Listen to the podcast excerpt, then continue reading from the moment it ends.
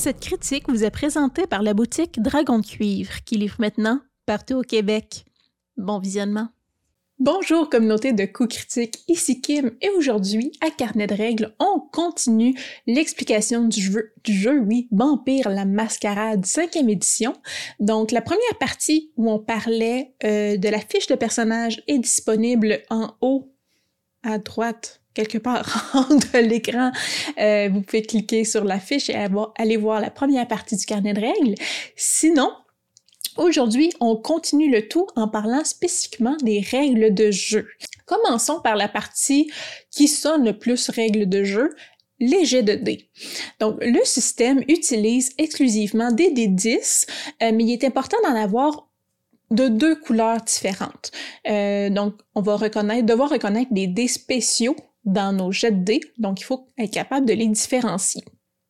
Donc, sur un jet, chaque 6 et plus, donc 6, 7, 8, 9, 10, équivaut à un succès. Donc chacun va être un succès qu'on va compter, comptabiliser indépendamment des autres.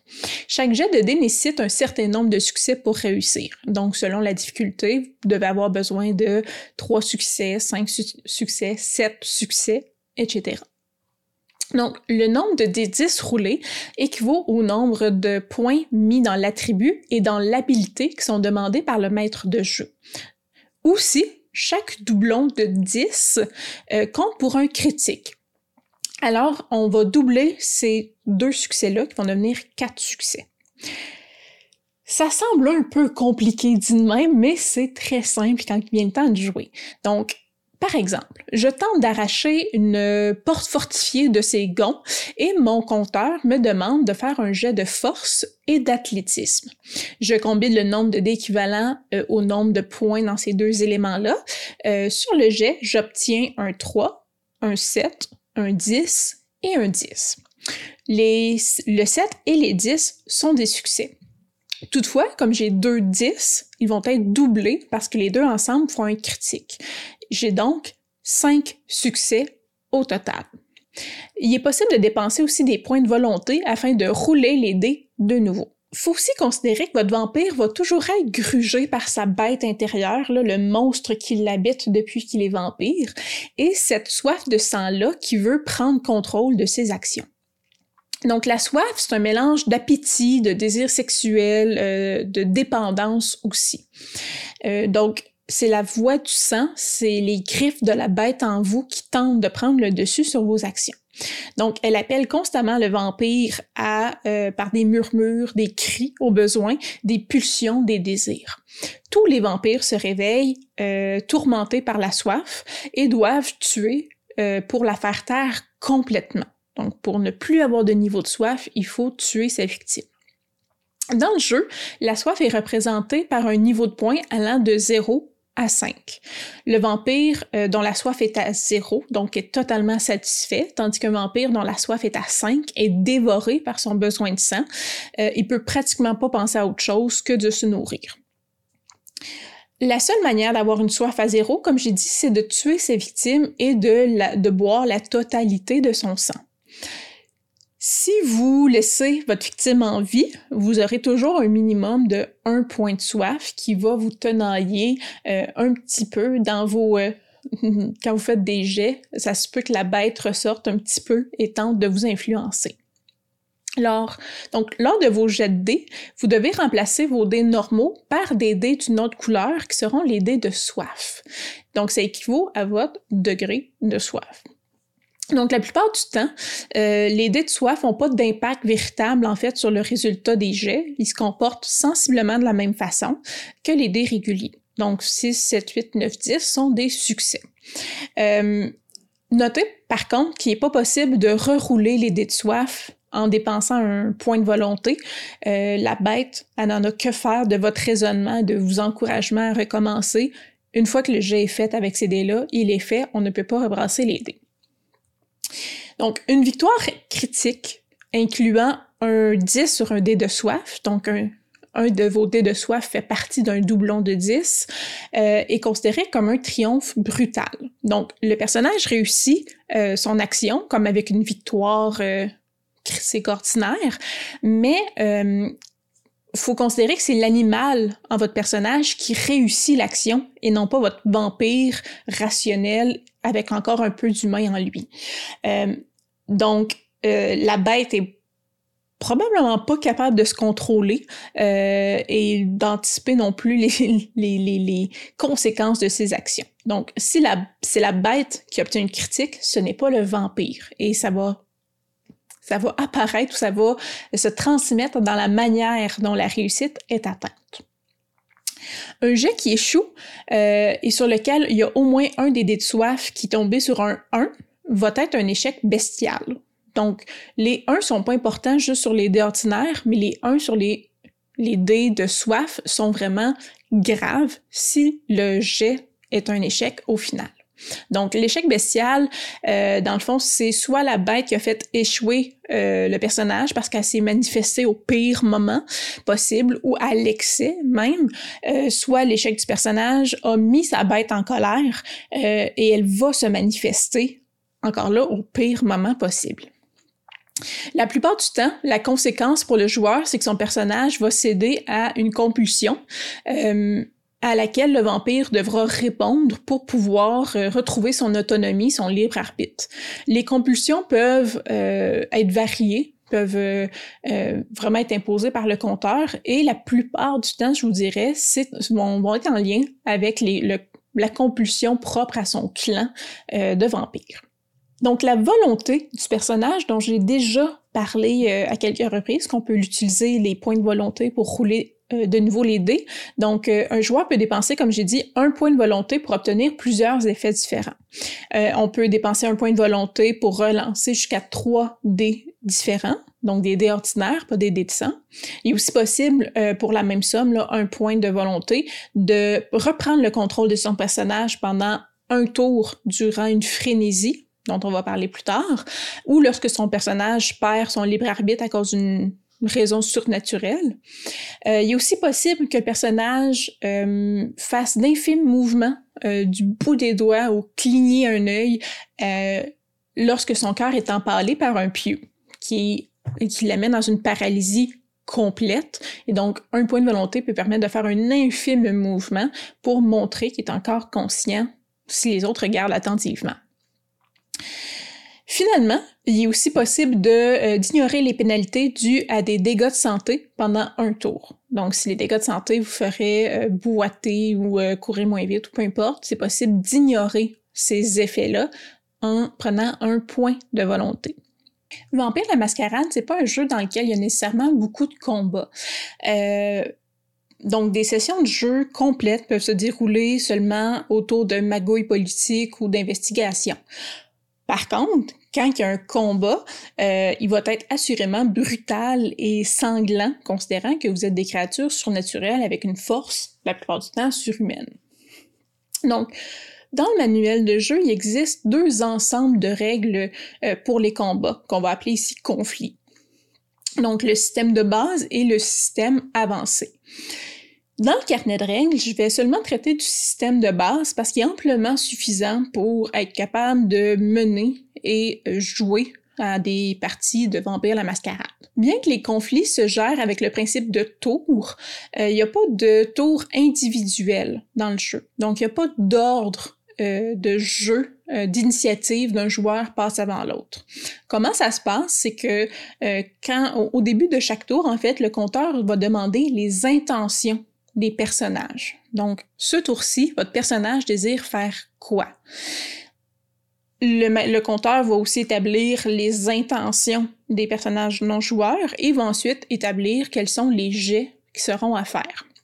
Donc, euh, euh, si vous voulez vous battre à main nue, ça pourrait être euh, force plus bagarre. Quelqu'un d'autre, ça pourrait être force plus mêlée s'il veut se battre avec un, une arme contondante. Donc, il va établir tout le monde les jets qu'ils devront faire et en fonction des intentions, va déterminer l'ordre aussi des actions pour que ce soit logique. Une action plus longue va arriver après une action qui est très rapide, euh, qui peut se passer immédiatement. Quand vous dites vos intentions, par contre, tenez pour acquis que tout se passe simultanément. Donc, c'est pas un moment où on peut vraiment euh, avoir une grande conversation puis avoir, établir un grand plan de match. Tout se passe en même temps. Chaque personnage en opposition directe durant un tour euh, compare leur nombre de succès entre elles. La personne ayant le plus de succès euh, remporte le, conflit, du moins le tour en question, et la différence du nombre de succès entre les deux, les deux jets, est soustrait du nombre de points de vie de la personne qui a perdu l'affrontement.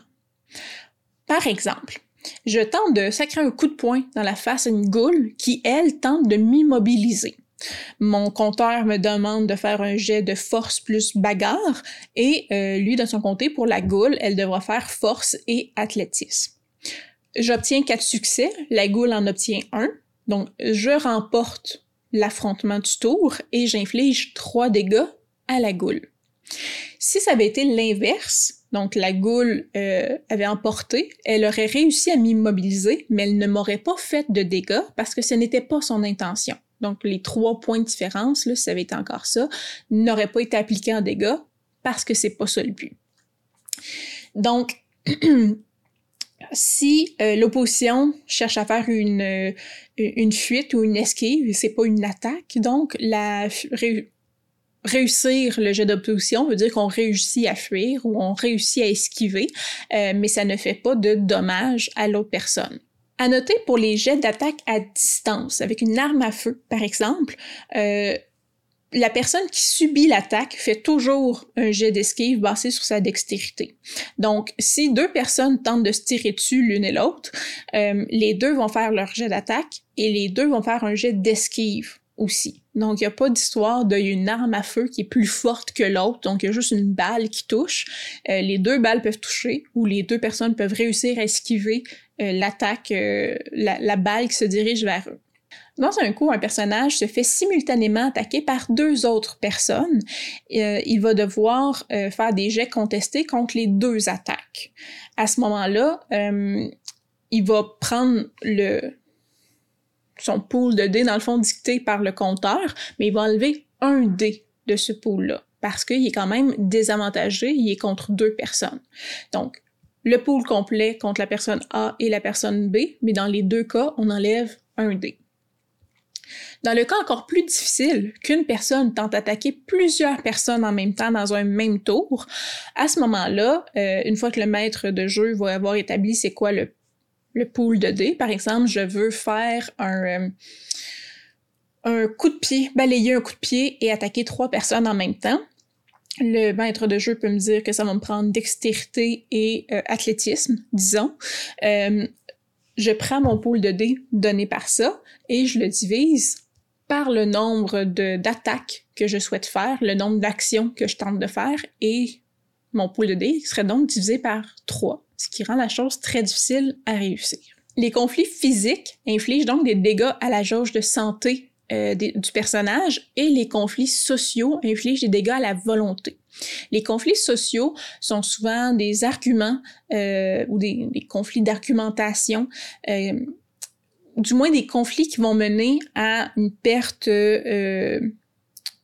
une perte de reconnaissance ou une humiliation ou euh, la réputation de la personne peut être ternie à la suite de ça. Donc les conflits sociaux vont être souvent des affrontements verbaux où des, une des deux personnes va en sortir avec une réputation ternie.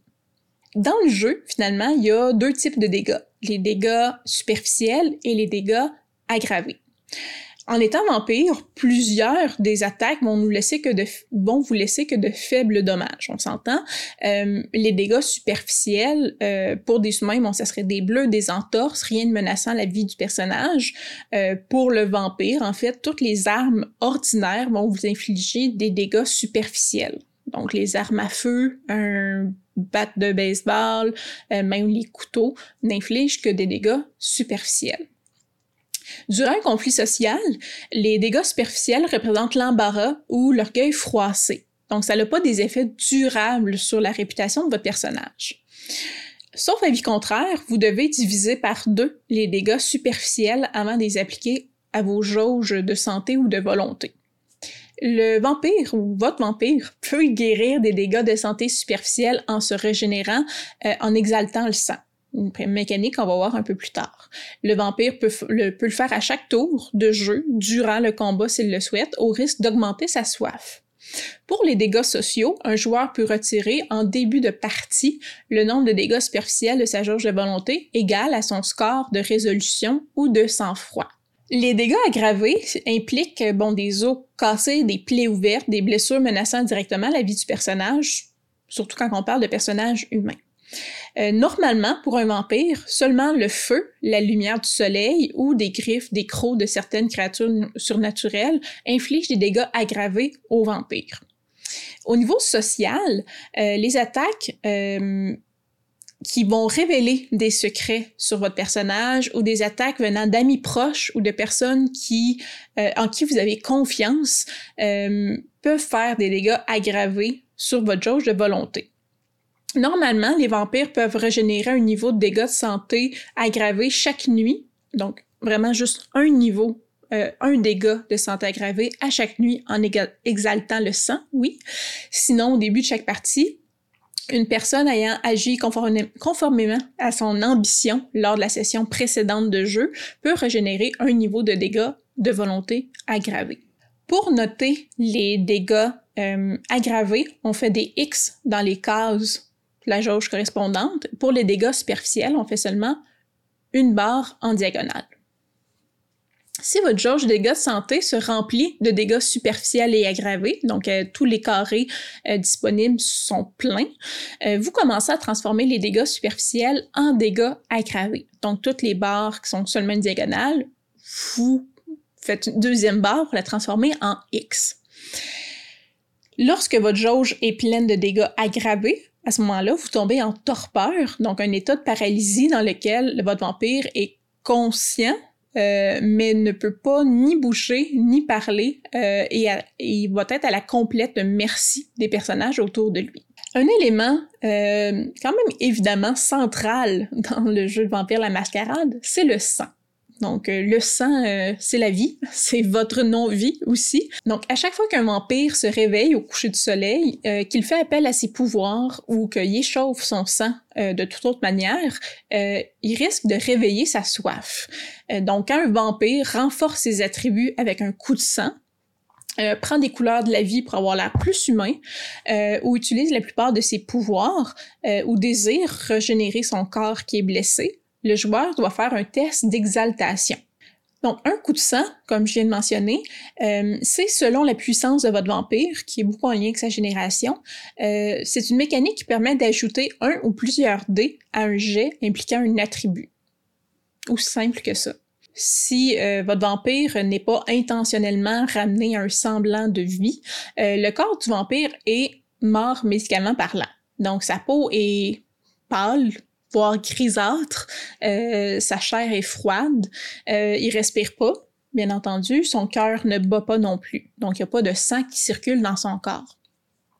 Donc, la mécanique de prendre les couleurs de la vie euh, permet à un vampire de faire circuler euh, du sang dans les capillaires sanguins euh, qui sont morts atrophiés, mais permet dans le fond de faire circuler du sang euh, sous sa peau, dans son cœur et sembler être humain pendant une nuit entière. Donc il reprend littéralement des couleurs d'un être vivant. Le processus fait aussi en fait que le vampire a un pouls, il va avoir une chaleur corporelle aussi, donc il va quand on le touche, on a l'impression de toucher un être vivant. Euh, il va aussi avoir une respiration. Donc, un examen médical sommaire euh, va pas détecter que le vampire est mort, mais toute procédure plus poussée, là, dans le fond, vont parvenir quand même assez rapidement à, percer la supercherie. Donc, les vampires, de la même façon, ne peuvent pas utiliser des téléphones intelligents parce que ça fonctionne avec, euh, peut pas utiliser le téléphone intelligent sans prendre les couleurs de la vie parce que l'écran fonctionne à l'aide de, l'hydratation de la peau puis la conductivité de la personne vivante. Donc, sans les couleurs de la vie, euh, vous ne pouvez pas utiliser de, téléphone intelligent ou de tablette informatique ou de, choses du genre. Donc, pour prendre les couleurs de la vie, il faut euh, faire un test d'exaltation. Ensuite, pour régénérer des blessures, comme mentionné un peu plus tôt, euh, un test d'exaltation est fait par point de dégâts superficiels que vous voulez guérir euh, et ça peut être fait à tout moment. Ça peut être fait le matin quand vous vous réveillez, ça peut être fait durant le combat, après un combat, donc c'est vraiment à votre convenance. Pour les dégâts de santé aggravés, le vampire doit attendre le prochain coucher du soleil, donc après sa proche je dire son prochain jour de sommeil. Euh, et le vampire, le joueur, pardon, doit faire trois tests d'exaltation pour régénérer un seul dégât aggravé. Il n'est pas possible de euh, régénérer plus d'un dégât aggravé par nuit. Pour le test d'exaltation, en fait, comment ça fonctionne? C'est assez simple. Le joueur va lancer un seul dé. Euh, sur un résultat de 6 ou plus, la soif du vampire ne change pas. Sur un résultat de 5 ou moins, donc un échec, le vampire gagne un point de soif. On se rappelle que votre vampire euh, est ultimement motivé par sa soif et la bête euh, qui est en lui. Donc, le vampire peut tomber en frénésie, qui est l'expression ultime en fait de ses instincts les plus ignobles liés à sa soif et la bête qui est euh, euh, sans réflexion, sans remords non plus. Donc, un vampire en frénésie perd toute faculté de réflexion rationnelle et est motivé uniquement par la rage, par la soif ou par la panique. Ainsi, euh, il est vraiment, il revient à ses instincts de base. Il va faire n'importe quoi, et je dis bien n'importe quoi en son pouvoir pour détruire la personne ou la chose euh, l'ayant provoqué, pour étancher sa soif ou pour échapper simplement à une menace. Donc, le tout se fait habituellement de manière très violente, avec beaucoup de dommages collatéraux autour de lui. Donc, dans ces moments-là, des bris de mascarade sont assurément, euh, vont, assurément être faits. Donc, pour résister à une frénésie, le joueur doit faire un jet de volonté dont la difficulté est déterminée une fois, de plus par le compteur en fonction de l'intensité de la provocation. Euh, le nombre de dés établi, dans le fond, par la réserve de volonté du joueur. Si par exemple vous avez 5 de volonté, euh, vous allez ajouter un nombre égal au tiers arrondi à l'inférieur de votre niveau d'humanité. Donc, si votre humanité est à 7, vous divisez ça par 3 arrondi à l'inférieur, ça donne 2. Vous ajoutez 2 dés à votre réserve de volonté, qui est par exemple 5, donc ça vous remet à 7. Un joueur peut aussi choisir de chevaucher sa frénésie. Euh, ça, veut dire que vous allez délibérément euh, choisir de succomber à cette frénésie-là, euh, donc, toutes les règles de frénésie demeurent. Vous devez accomplir remplir votre soif, détruire ce qui vous euh, ce qui vous a fâché ou fuir. Euh, mais le compteur va laisser le joueur jouer la frénésie par lui-même au lieu de prendre le contrôle du personnage. Donc, si le, le, compteur a le contrôle du personnage, parce que le joueur a juste échoué son jet, euh, le joueur peut dépenser un point de volonté pour reprendre le contrôle pendant un tour seulement. Donc, il y a trois types de frénésie, comme j'ai dit. Euh, la frénésie de rage est déclenchée par une provocation. Donc, ça peut être une insulte, une humiliation, une agression. Euh, dans cet état, le vampire va faire tout en son pouvoir pour mettre en pièces la cause de la provocation, puis quiconque se trouve sur son chemin aussi, ou est à proximité, ami ou ennemi. Donc, un vampire en frénésie peut être extrêmement dangereux aussi pour ses alliés. Une frénésie de soif est déclenchée par une tentation. La bête désire toujours avoir plus de sang. Donc, chaque fois qu'un vampire rate un jet d'exaltation, alors que la soif du vampire est déjà à 5, il doit faire un jet pour résister à une frénésie de soif. Euh, durant une telle frénésie, le vampire cherche à boire du sang humain frais euh, sur la source la plus proche. Encore là, même si c'est son attache, par exemple. Donc, il est possible pour le joueur de dépenser un point de volonté pour changer de cible et on espère qu'il le fera, sinon il va tuer son attache. Euh, mais euh, la cible, amie ou non, va fort probablement mourir euh, suite à cette frénésie-là. Finalement, une frénésie de terreur est déclenchée par un danger. Une menace peut être un rayon de soleil, peut être une flamme ou une flamme nue, par exemple.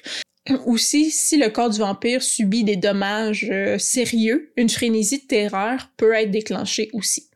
Donc, durant cette frénésie-là, le vampire fuit la source euh, de danger sans se soucier de ce qui se trouve sur son chemin, humain ou objet. Donc, il peut détruire euh, des pans presque entiers de bâtiments pour fuir, peut faire revoler des civils au bout de ses bras en tuant par accident l'occasion, juste parce qu'il cherche à fuir sans penser aux autres conséquences. parlant de sang et de soif, euh, le vampire va devoir s'alimenter éventuellement. Ça fait partie de son quotidien, je dirais, surtout s'il veut pas subir de frénésie ou s'il ne veut pas tomber en torpeur. Donc, euh, le sang humain alimente le corps du vampire sans sang humain, euh, un descendant plonge dans la torpeur, euh, il va être immobile, impuissant. Donc le vampire peut s'alimenter pour simplement pour rester en, vie ou en non-vie, euh, sans faire particulièrement attention à quelle source il s'abreuve. Donc, il peut prendre un passant ou par, une méthode de prédation quelconque, mais euh, sans vraiment s'intéresser au sang qu'il boit. Toutefois, certains vampires développent un palais particulier, on pourrait dire, euh, cherchent des effets créés par euh, les humeurs, les émotions, les hormones du calice, là, donc euh, de la victime choisie. Donc, si un vampire boit une quantité suffisante de sang de sa victime, euh, la résonance du calice remonte à la surface. Donc, on parle d'un goût très fort dans le sang, puis sous la forme d'images, de murmures, d'émotions, des souvenirs vivaces, dans le fond, de la victime vont venir au vampire, euh, même une forme fantomatique ou des visions, des moments euh, particulièrement douloureux euh, de la victime, en fait, peuvent se manifester quand la perte de sang arrive proche du niveau fatal. Donc, tuer une victime donne toujours un buzz plus intense pour le vampire, plus long aussi, euh, et donc la tentation est tout le temps un peu présente pour la bête de euh, finir les victimes.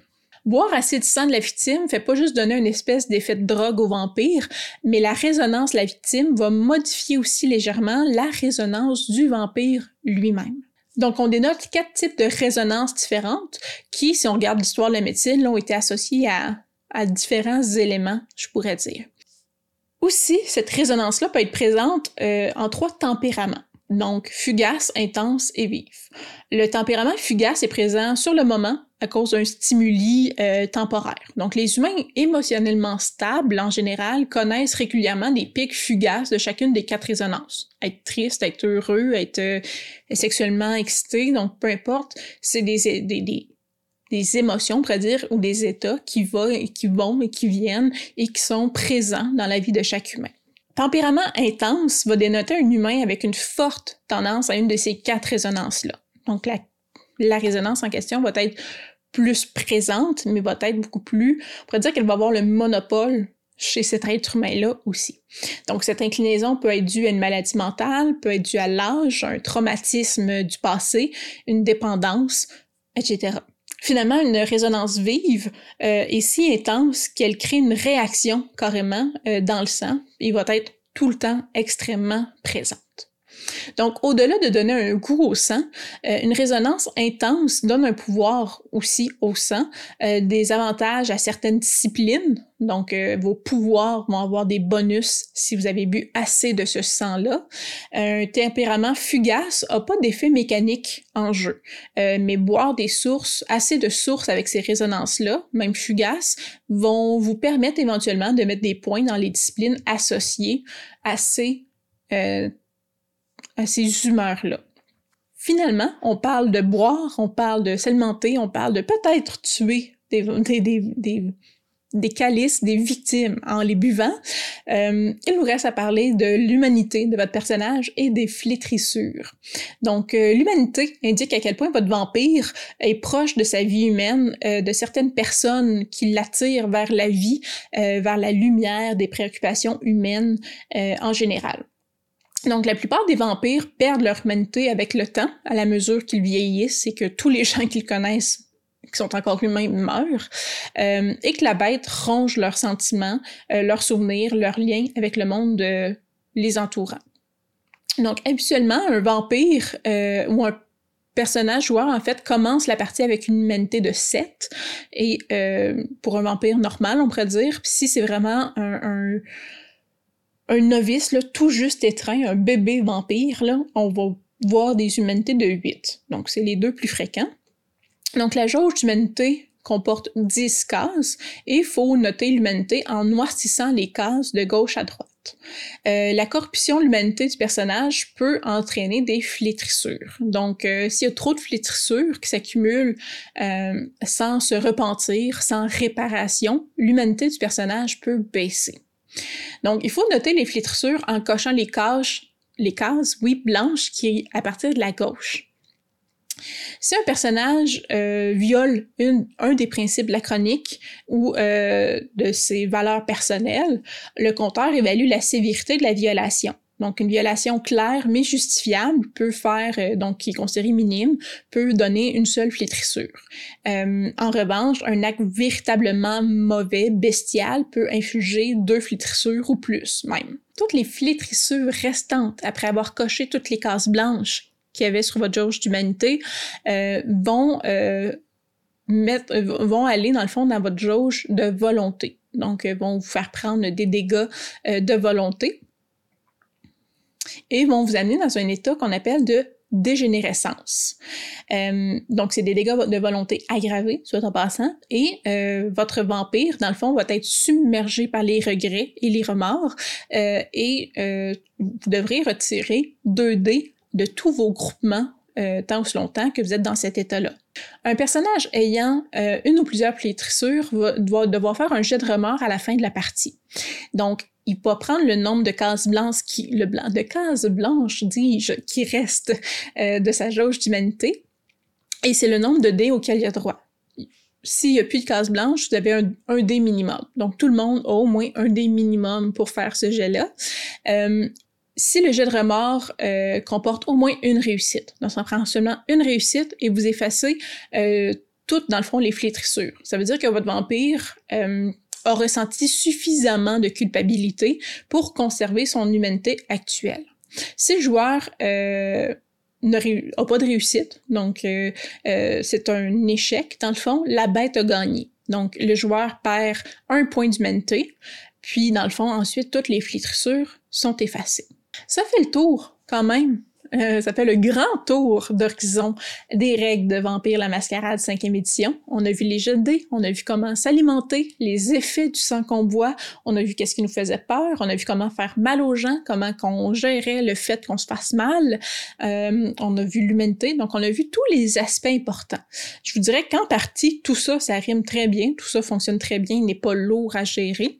Euh, et toutes ces informations-là, ou presque, se retrouvent aussi sur votre feuille de joueur. Donc, ce n'est pas des milliers de règles à retenir. La majorité de toutes ces statistiques-là sont écrites, sont à votre disposition.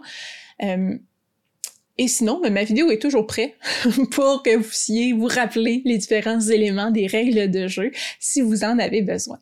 Donc, si vous avez des questions, n'hésitez pas à me écrire en commentaire. Encore une fois, ça me fait toujours plaisir de vous lire. Si vous voulez faire euh, un petit retour sur la feuille de personnage, je le rappelle, la vidéo est en lien en haut à droite. Euh, et sinon, euh, ben, si vous avez apprécié la vidéo, vous voulez voir d'autres carnets de règles, vous voulez voir d'autres vidéos sur Vampire la Mascarade 5e édition, vous restez à l'affût, abonnez-vous à la chaîne si ce n'est pas déjà fait. D'autres vidéos vont suivre sur les clans, sur l'histoire des vampires, sur euh, les sectes aussi. Donc, des vidéos qui s'en viennent à ces sujets-là.